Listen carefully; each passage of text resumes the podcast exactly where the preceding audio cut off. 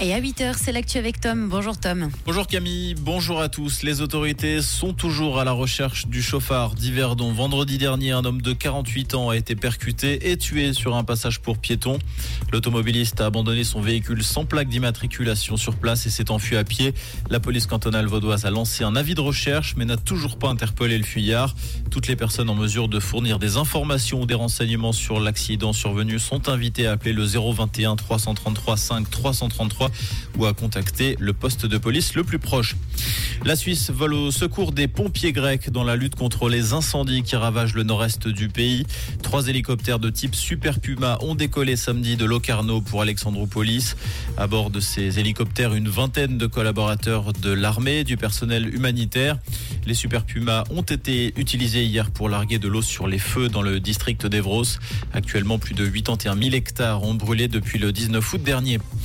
À Morges, on a fêté les livres et les écrivains et écrivaines ce week-end à l'occasion de la 14e édition du rendez-vous Livres sur les quais. Près de 40 000 visiteurs sont allés à la rencontre des 180 auteurs présents.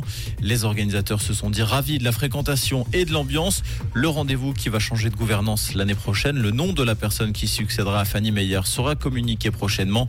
La date de la 15e édition est en revanche connue. Elle aura lieu du 30 août au 1er septembre 2024. La fête a tourné au fiasco au festival américain Burning Man, le festival perturbé par des pluies diluviennes dans le désert du Nevada. Une personne a perdu la vie. Les circonstances de ce drame n'ont toujours pas été établies. Les autorités qui parlent également de 70 000 festivaliers toujours bloqués sur place. Dans l'actualité également, cette fusillade qui a éclaté dans la capitale canadienne, Ottawa. Les faits se sont produits samedi soir sur le parking d'un lieu de réception où se déroulaient deux mariages. Deux personnes ont été tuées, six personnes blessées. Il s'agit de deux hommes de 26 et 29 ans résidant à Toronto. Une enquête a été ouverte pour déterminer l'origine du drame. Steve Garda est sur le toit de l'Europe. Le cavalier jurassien s'est emparé hier du titre de champion d'Europe de saut d'obstacle. Il s'agit de sa première médaille au niveau européen. L'Allemand Philippe Weissop et le Français Julien Epaillard complètent le podium.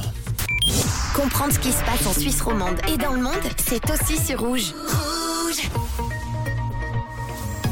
ce début de semaine, globalement, il fera beau. On attend tout de même quelques nuages en matinée avec 15 degrés à la côte aux Fées et à Sainte-Croix et 18 degrés ce matin à Épaisse et du côté de Riva. Et pour cet après-midi, les températures seront bien chaudes. Prévoyez des vêtements légers jusqu'à 29 degrés annoncés en vallée. Un très bon début de semaine à l'écoute de Rouge.